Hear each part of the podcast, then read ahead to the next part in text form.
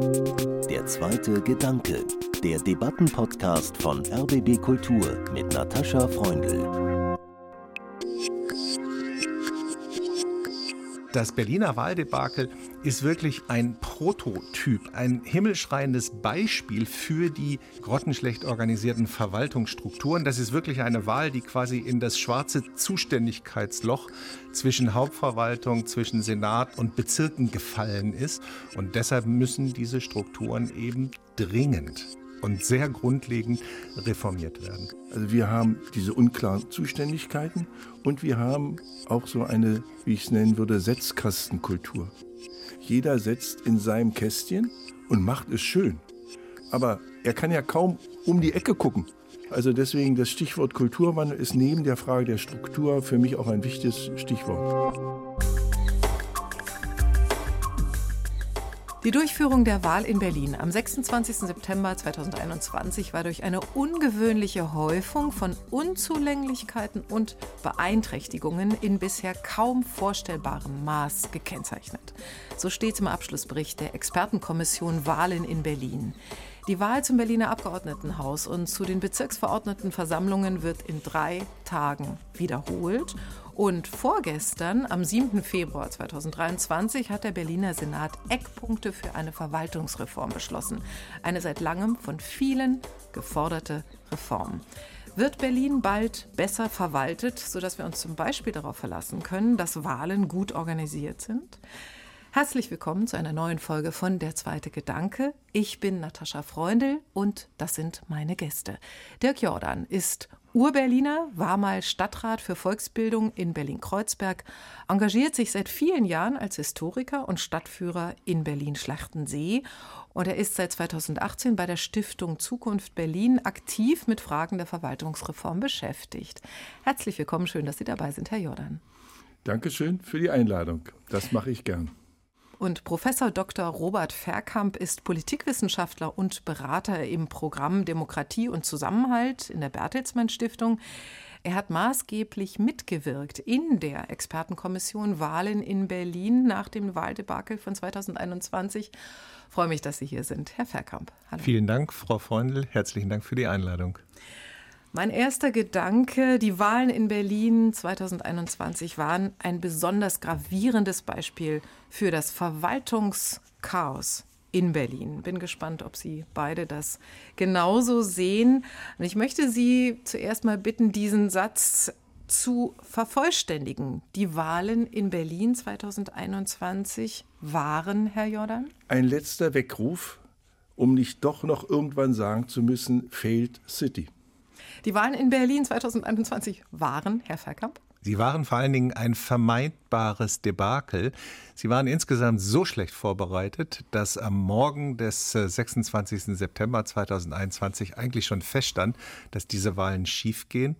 Leider Gottes waren das aber wirklich vermeidbare, leicht vermeidbare Fehler, die gemacht worden sind.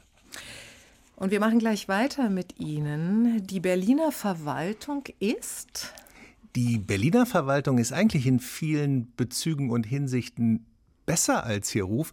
Sie arbeitet nur in so grottenschlechten Strukturen, dass viele Dinge einfach schief gehen müssten, zum Beispiel wie die Wahlen in Berlin und deshalb müssen die Strukturen eben verändert werden. Herr Jordan, die Berliner da Verwaltung. Bin ich genauso, das hätte ich auch so gesagt. Sie ist wirklich an vielen Stellen besser, aber an manchen so unglaublich schlecht organisiert, dass genau diese Dinge passieren, wie sie passiert sind die jetzt geplante Verwaltungsreform bedeutet, Herr Jordan? Eine große Chance, aber noch eine größere Herausforderung. Und ob wir sie meistern werden, diese Herausforderung, da bin ich mir nicht sicher. Die Verwaltungsreform bedeutet? Eine Riesenchance für Berlin, die unbedingt jetzt endlich, man kann ja fast sagen nach 100 Jahren, genutzt werden muss und genutzt werden sollte. Damit haben wir schon den Bogen des Gesprächs für heute abgesteckt. Ich komme noch mal zurück zur Expertenkommission Wahlen in Berlin, Herr Professor Verkamp. Sie waren einer von 19 Mitgliedern. Äh, es gab Menschen dabei, die an den Wahlen beteiligt waren, also organisiert, mitorganisiert hatten, verantwortlich waren. Und es gab Expertinnen, die unbeteiligt äh, waren. Dazu gehören Sie. Sie haben ungefähr ein halbes Jahr lang getagt. Äh, wahrscheinlich haben Sie Berlin in dieser Zeit und in der Beschäftigung mit den Wahlen in Berlin noch mal genauer kennengelernt. Ist die Verwaltung so schlecht wie Ihr Ruf? Nein, das haben Sie gerade gesagt. Äh, die Verwaltung ist besser, aber was ist Ihnen da besonders aufgefallen? Ja, ich habe das ja gerade schon angedeutet. Mir wäre ganz wichtig, auch gerade aus der Erfahrung in der Kommissionsarbeit, diesen Unterschied zwischen der Verwaltung und den Menschen, die diese Verwaltung ausmachen, und den Verwaltungsstrukturen zu machen. Was in Berlin nicht funktioniert, sind die Verwaltungsstrukturen. Ich habe in der Kommission, das ist mir ganz wichtig, tolle Menschen kennengelernt aus der Berliner Verwaltung, die, ich würde das so formulieren, häufig aus sehr wenig trotzdem noch sehr viel machen, die aber in Strukturen arbeiten, die einfach nicht funktional sind. Und das Berliner Wahldebakel ist wirklich ein Prototyp, ein Exempel, ein wirklich ein himmelschreiendes Beispiel für die grottenschlecht organisierten Verwaltungsstrukturen. Das ist wirklich eine Wahl, die quasi in das schwarze Zuständigkeitsloch zwischen Hauptverwaltung, zwischen Senat und, und Bezirken gefallen ist. Und in so schlecht organisierten Strukturen können Sie dann als einzelner Mitarbeiter und als einzelne Mitarbeiterin so gut arbeiten, wie Sie wollen. Da können Sie strampeln, so viel Sie wollen. Da kommt am Ende des Tages dann doch nichts Gutes raus. Und deshalb müssen diese Strukturen eben dringend und sehr grundlegend reformiert werden. Irgendwie ist ja Berlin eine Stadt, in der manches dann doch irgendwie funktioniert. Also diese Wahlen sind gescheitert, die müssen jetzt wiederholt werden. Sie kennen Berlin Ihr ganzes Leben lang, Herr Jordan, geboren 1944. Haben Sie Berlin ja ein solches Scheitern zugetraut? Nein, ich hatte es eigentlich nicht auf dem Schirm, obwohl ich ja die Verwaltung kannte. Aber es passt schon in das Bild, was ich auch davon habe. Weil einerseits macht jeder seins und er macht das auch gut, aber kann sich nicht um das Ganze kümmern. Also wir haben diese unklaren Zuständigkeiten und wir haben auch so eine, wie ich es nennen würde, Setzkastenkultur. Jeder setzt in seinem Kästchen und macht es schön. Aber er kann ja kaum um die Ecke gucken, weil er da vorne in dem Setzkasten, den es ja in den 60er Jahren war, es ja Mode. Jeder hatte so ein Setzkästchen und setzte seine hübschen Dinge rein das prägt auch noch, also deswegen das Stichwort Kulturwandel ist neben der Frage der Struktur für mich auch ein wichtiges Stichwort. Allerdings klingt Kultur, Setzkastenkultur klingt dann eben doch auch danach, dass die Menschen nur in ihren Zuständigkeiten denken, nicht darüber hinaus.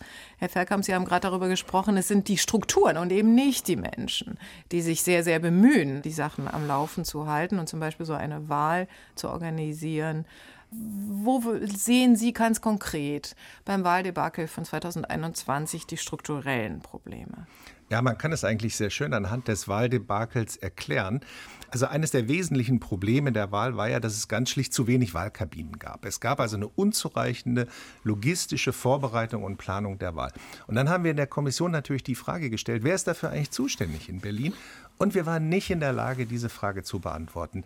Die damalige Landeswahlleiterin ist eine Königin ohne Land gewesen, so haben wir das in dem Kommissionsbericht formuliert. Sie hat keinerlei Weisungsdurchgriffs Rechte gegenüber den Bezirken. Sie hat noch nicht einmal wirkliche Koordinationsrechte. Auf der anderen Seite sagen uns dann die Bezirke, na ja, da kommen dann aber Vorgaben von der Landesebene und dann gab es so eine Corona-Verordnung und deshalb konnten wir in den Wahllokalen nicht ausreichend Wahlkabinen aufstellen und diese Dinge sind nirgendwo zusammengeführt worden. Es gab eigentlich keine wirklich rationale den Maßstäben genügende logistische Planung dieser Wahl. Eine Wahl ist ganz klar eine gesamtstädtische Aufgabe. Und äh, deshalb haben wir eben sehr konkrete Vorschläge gemacht, wie man diese Strukturen ändern kann und ändern sollte. Schaffung eines ähm, Landeswahlamtes mit echten Durchgriffskompetenzen, Koordinationsrechten, gleichzeitig aber auch eine bessere Ausstattung der Bezirke mit Ressourcen, sodass sie die Aufgaben, die sie zu erfüllen haben bei der Organisation einer Wahl, dann tatsächlich vor Ort auch erfüllen können.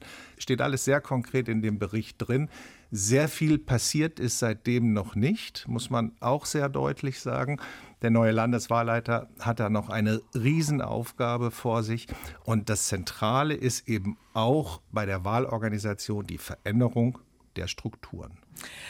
Nun muss man sagen, Wahlen sind wirklich das zentrale, ja, das Fest der Demokratie, auch eine Pflicht der Demokratie, aber auf jeden Fall hier zeigt sich, wie Demokratie funktioniert. Wie sehr, glauben Sie, Herr Jordan, haben diese Wahlen den Ruf Berlins als demokratisch funktionierende Stadt beschädigt? Also da hoffe ich, dass es ähnlich ist wie immer.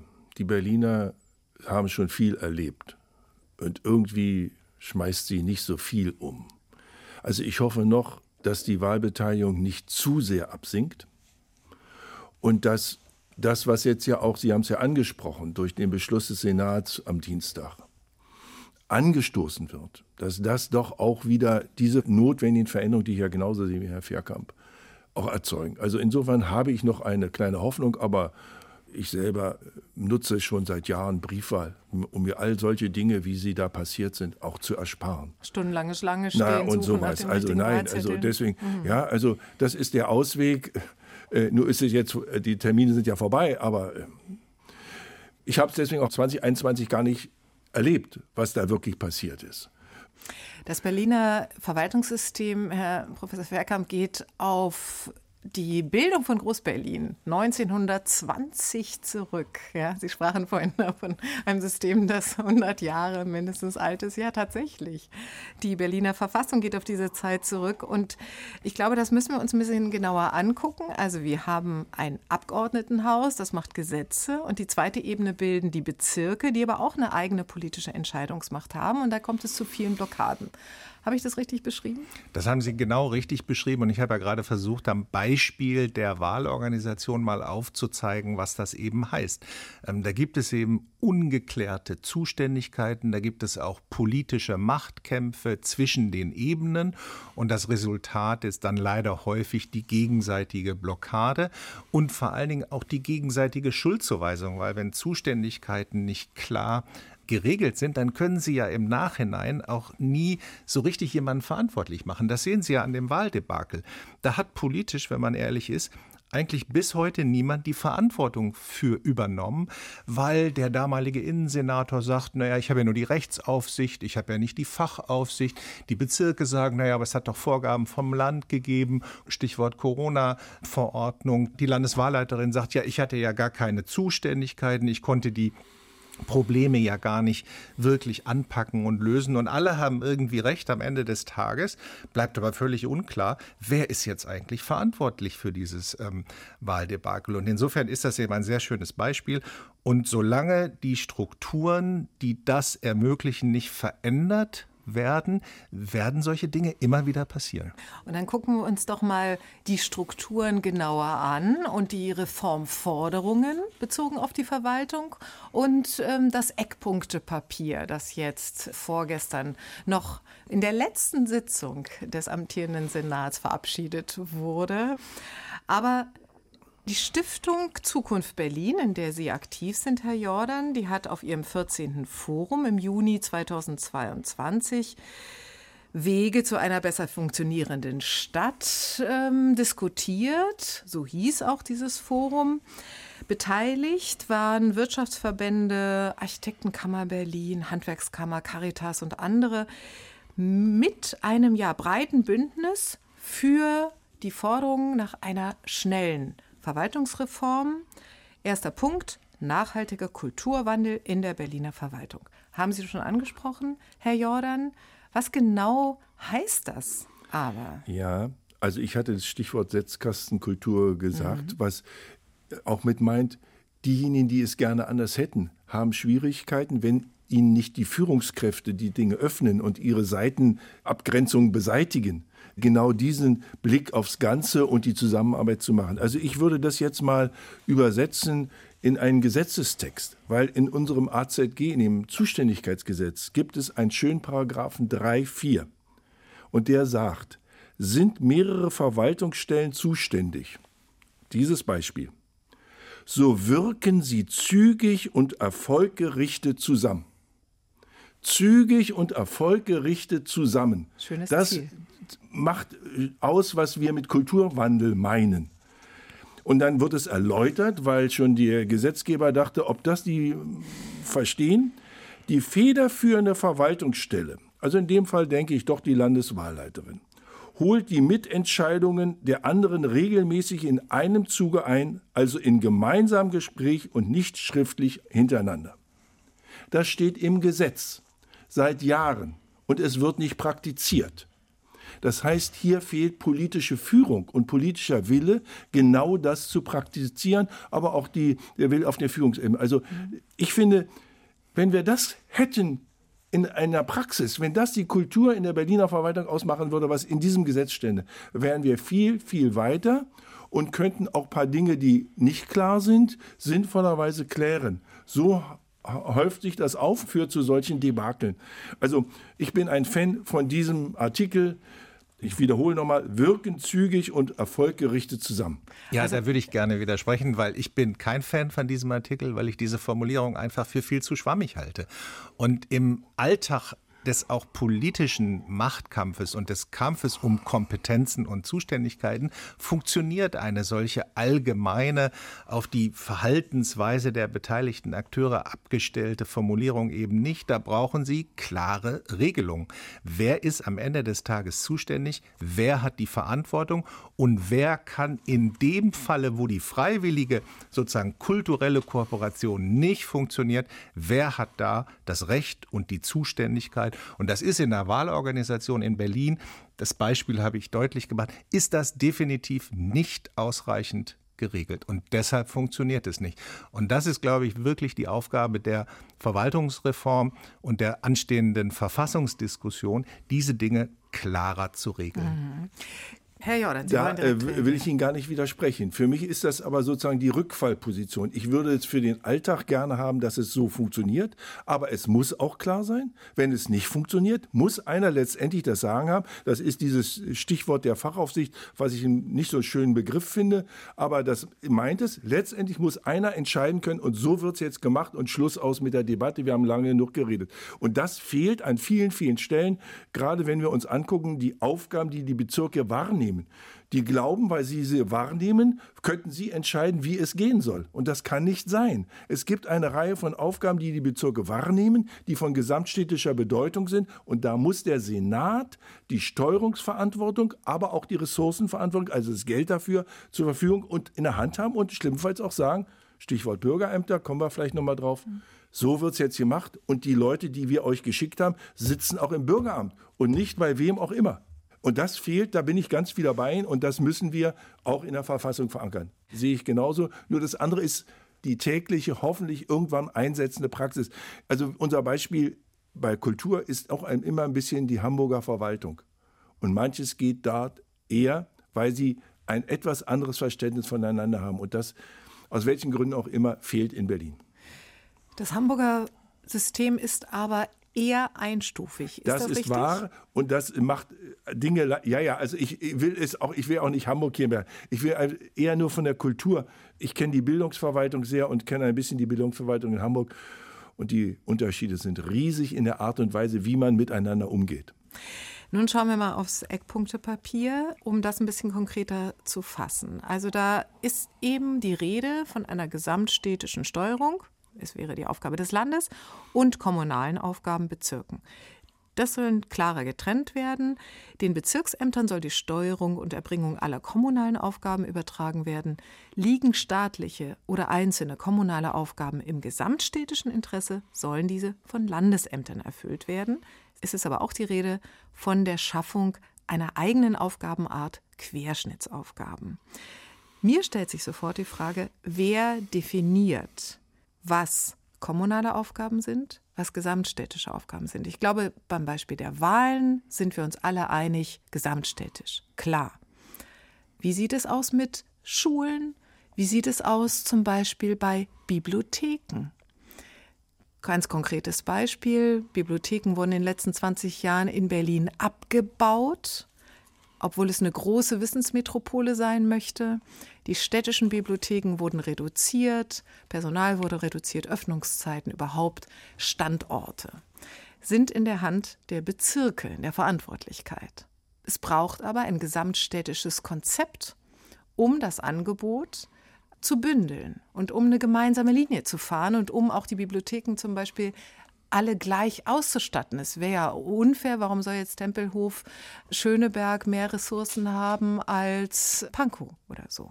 Meine Frage zielt also darauf hin, und Herr Verkamp, ich glaube, Sie haben eben schon das Beispiel der alten Gesetzgebung, das Herr Jordan genannt hat, schon zu verwaschen genannt.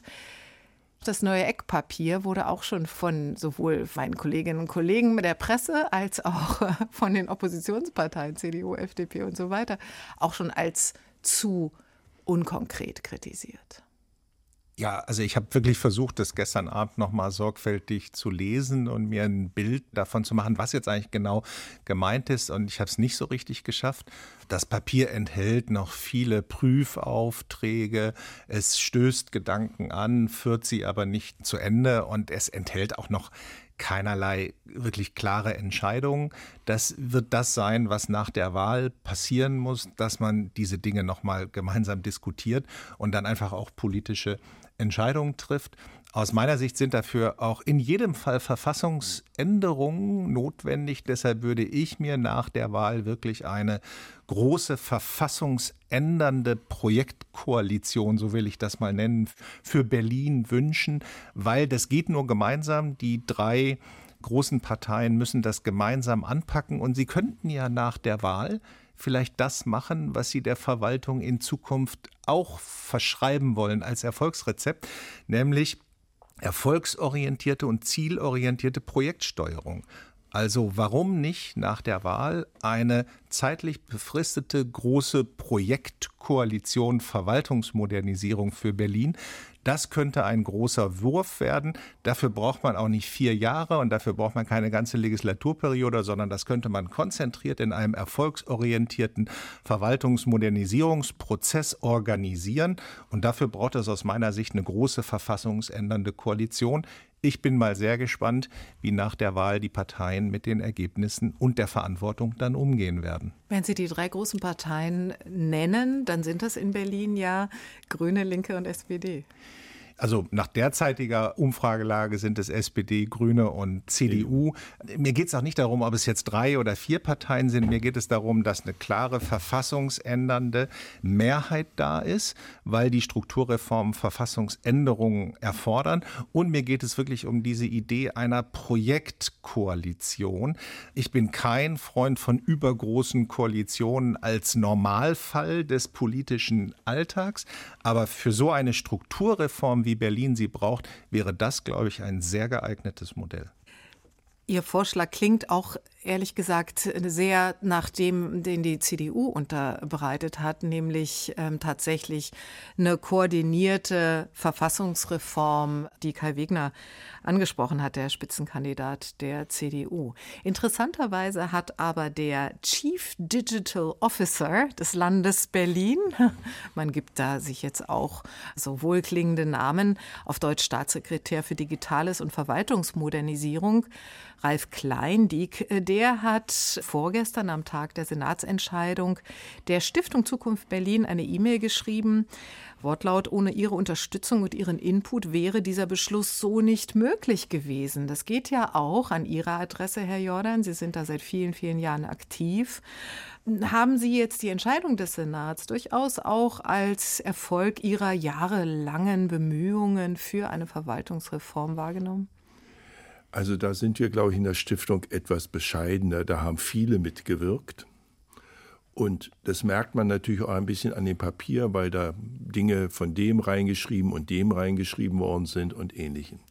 Das, was, denke ich, ein wesentlicher Fortschritt ist, dass in Berlin es überhaupt wieder möglich ist und auch beschlossen ist, dass das Instrument der Fachaufsicht bezogen auf eine bestimmte Menge von Aufgaben, die die Bezirke wahrnehmen, wieder eingeführt wird. Das ist durch die Verfassungsänderung und entsprechende ACG-Sache rausgeschmissen ACG worden. Heißt? Allgemeines Zuständigkeitsgesetz. Mhm. Das ist 1998 rausgeworfen worden. Es gab es vorher schon und hat eben zu diesem Zustand geführt, dass es genau diese Möglichkeit der Letztentscheidung nicht mehr gab. Das war ein dicker, dicker Fehler. Der ist jetzt korrigiert worden. Darauf aufbauend kann man, glaube ich, jetzt vieles machen. Ich stimme Ihnen aber zu, natürlich. Das ist aber bei so Koalitionspapieren häufig so, ist manches eben nur ein Prüfauftrag geworden. Und da ist jetzt viel Arbeit. Ich würde auch nicht so einen Prozess gut finden. Jetzt gucken wir uns erstmal nur die Verfassung an. Ich würde gerne einen parallelen Prozess haben, weil manche Dinge können auch laufend schon verbessert werden. Aber es ist, da bin ich bei Herrn Vierkamp völlig einig, es ist auch notwendig, bestimmte Veränderungen des Artikels 67, des Artikels 85 und so weiter zu verändern, um genau diese Steuerungsfunktion des Senats inklusive der Finanzzuweisungen dann auch zu machen, weil bisher kriegen die Bezirke nur das über eine Globalsumme. Und bei einer Globalsumme, das sagt das Wort doch schon, bin ich nicht in der Lage zu sagen, die Stellen fürs Bürgeramt sind im Bürgeramt sondern sie sind in der Globalsumme mit drin. Und wenn ein Bezirk es anders macht, kann ich sagen, du, du. Also deswegen bin ich schon sehr froh, dass wir diesen Beschluss jetzt haben. So klar war es bisher noch nicht, aber ich stimme auch zu, wir haben noch viel, viel Arbeit vor uns. Einer dieser Prüfaufträge bezieht sich ja auch auf das politische Bezirksamt. Das soll jetzt geprüft werden. Und das ist ja alles nicht neu. Ja, also das wurde ja alles schon, als äh, Berlin noch von Linker und SPD regiert wurde, schon mal diskutiert. Dann wollte Michael Müller, der damals regierende Bürgermeister, das doch nicht haben. Dann war es wieder vom Tisch. Also alles, was in diesem Eckpunktepapier steht, scheint mir, Sie wissen das besser, Herr Jordan, und Sie, Herr Feldkamp, auch, gar nicht neu. Insofern ist ja auch interessant, dass es jetzt wieder geprüft werden muss. Hätte man ja doch schon über einige Jahre machen können. Aber ich glaube, den Hörerinnen und Hörern ist wahrscheinlich gar nicht klar. Was ist der Unterschied zwischen politischem Bezirksamt und dem Proportsbezirksamt, das wir heute haben, okay. Herr Jordan? Also das sogenannte politische Bezirksamt ist ein Mehrheitsbezirksamt. Das ist der wesentliche Unterschied. Und wir hatten bis in den 70er Jahren Mehrheitsbezirksämter. Also es ist insofern auch gar nichts Neues, sondern es ist wieder das zurück. Und das bedeutet, dass tatsächlich ist eine Mehrheit, die dann das Bezirksamt stellt und dann gibt es einige andere Fraktionen, die nicht im Bezirksamt mhm. vertreten sind. Also Koalition das, auch fürs Bezirksamt. So, das bedeutet für mich, dann muss es auch Rechte, mehr Rechte als bisher für diejenigen geben, in der BVV, die nicht mehr im Bezirksamt sind, weil bis heute läuft vieles darüber, dass ich immer ein Bezirksamtsmitglied habe. Aber bezogen auf unsere Reform ist diese Frage aus Sicht der Stiftung eher zweitrangig, weil mit einem Mehrheitsbezirksamt oder Proportsbezirksamt wäre es möglich, die Reformschritte umzusetzen oder sie auch zu behindern. Beides ist denkbar, das hat Vor- und Nachteile.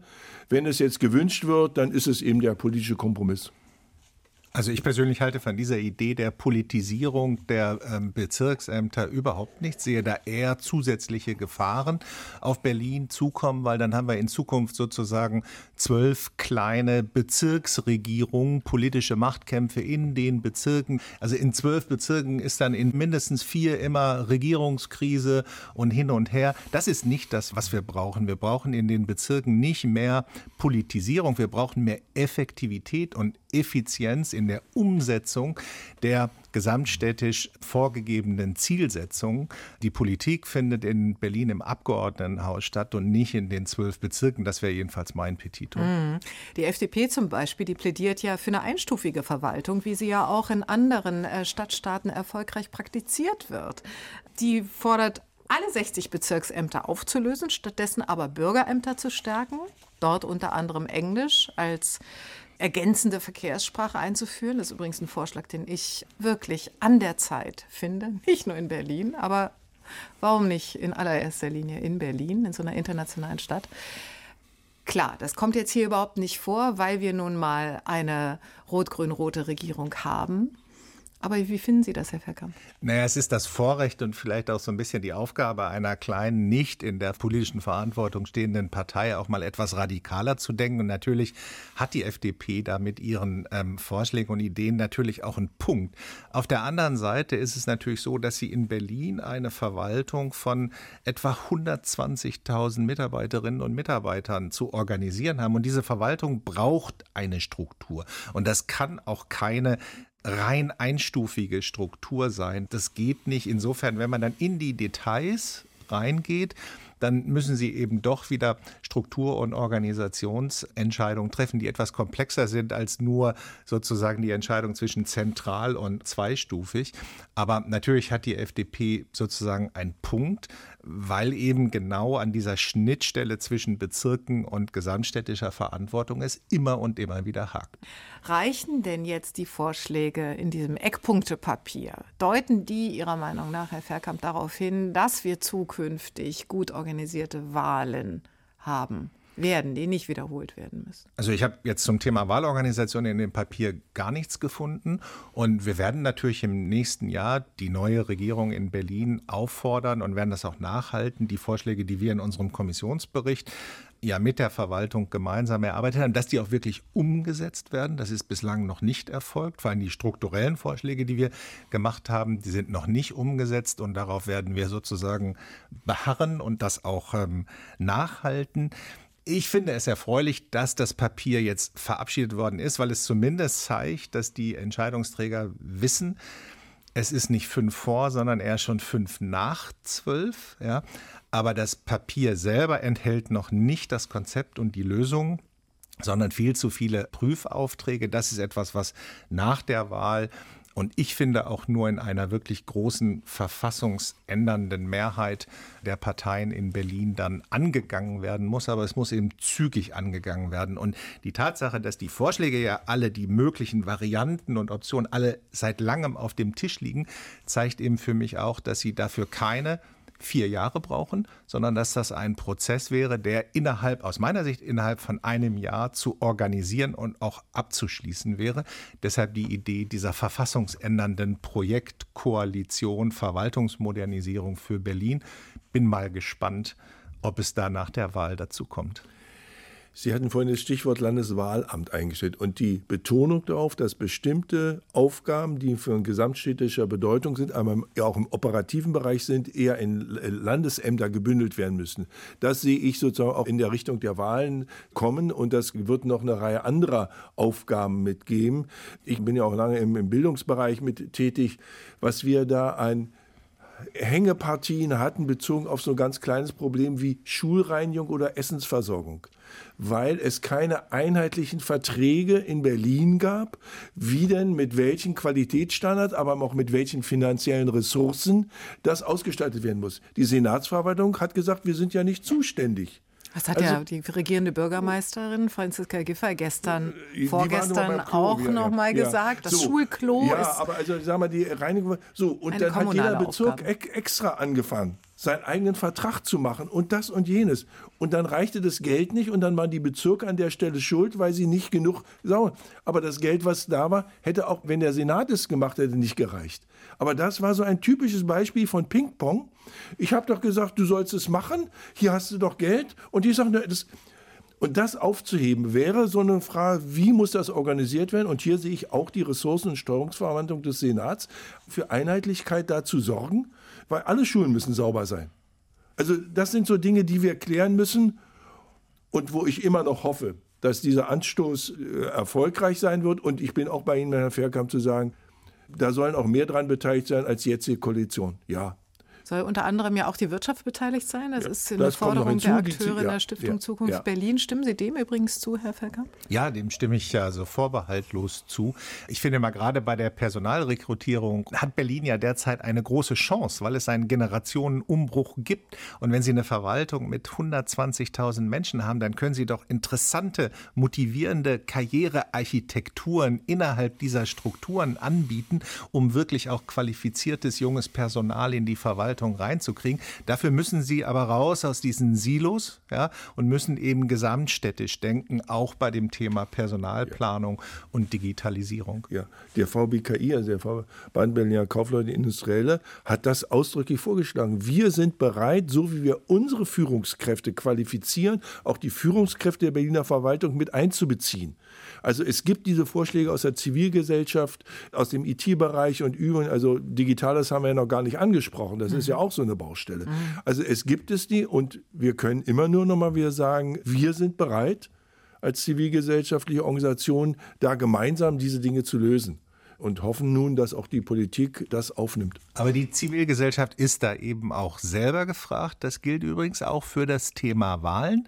Wahlen sind nichts was obrigkeitsstaatlich sozusagen den Bürgern gewährt wird. Die Bürgerinnen und Bürger sind auch selber verantwortlich, an der Wahlorganisation mitzuwirken, als Wahlhelferin, als Wahlhelfer im Wahllokal und natürlich vor allen Dingen dadurch, dass sie sich an der Wahl beteiligen. Und darauf setze ich auch am Sonntag, dass das möglichst viele Berlinerinnen und Berliner tun. Abschließende Frage. Wir können natürlich nicht in die Glaskugel schauen. Die Umfragen geben widersprüchliche Optionen äh, raus. Aber an Sie beide. Also Franziska Giffey hat vor zwei Tagen gesagt, der Senat, dieser Senat wird am kommenden Dienstag zu seiner nächsten Sitzung zusammenkommen. Herr Jordan, sagen Sie auch klar. Egal wie das Ergebnis ist, wird es so sein weil ein neuer Senat wird bis dahin noch nicht gebildet sein. Das ist wohl wahr, da hat sie mit Recht. Ob es dauerhaft diese Koalition bleibt, ist tatsächlich schwierig, aber da spreche ich jetzt bitte auch nicht für die Stiftung.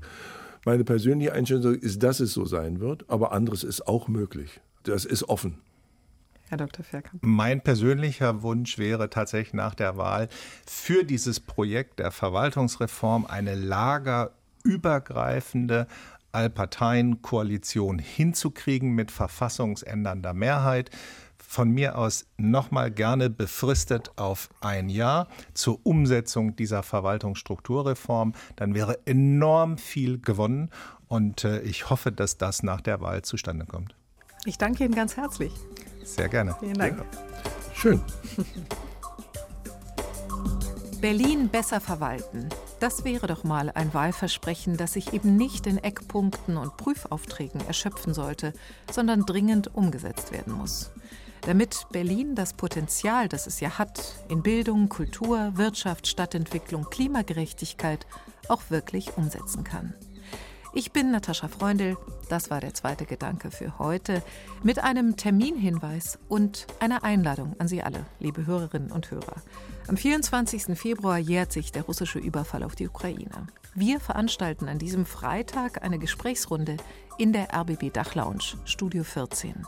Unter anderem mit den Autorinnen Katja Petrovskaya und Dimitri Kapitelmann, mit der Politologin Gwendolin Sasse und mit der Historikerin Irina Scherbakowa von der russischen Menschenrechtsorganisation Memorial, jüngst ausgezeichnet mit dem Friedensnobelpreis. Wir übertragen live im Radio. Sie können persönlich dabei sein am 24. Februar in Studio 14 von 17 bis 18.30 Uhr. Der Eintritt ist kostenlos. Bitte melden Sie sich an über unsere Webseite www.rbbkultur.de slash der zweite Gedanke. Danke wie immer fürs Zuhören und Weiterdenken.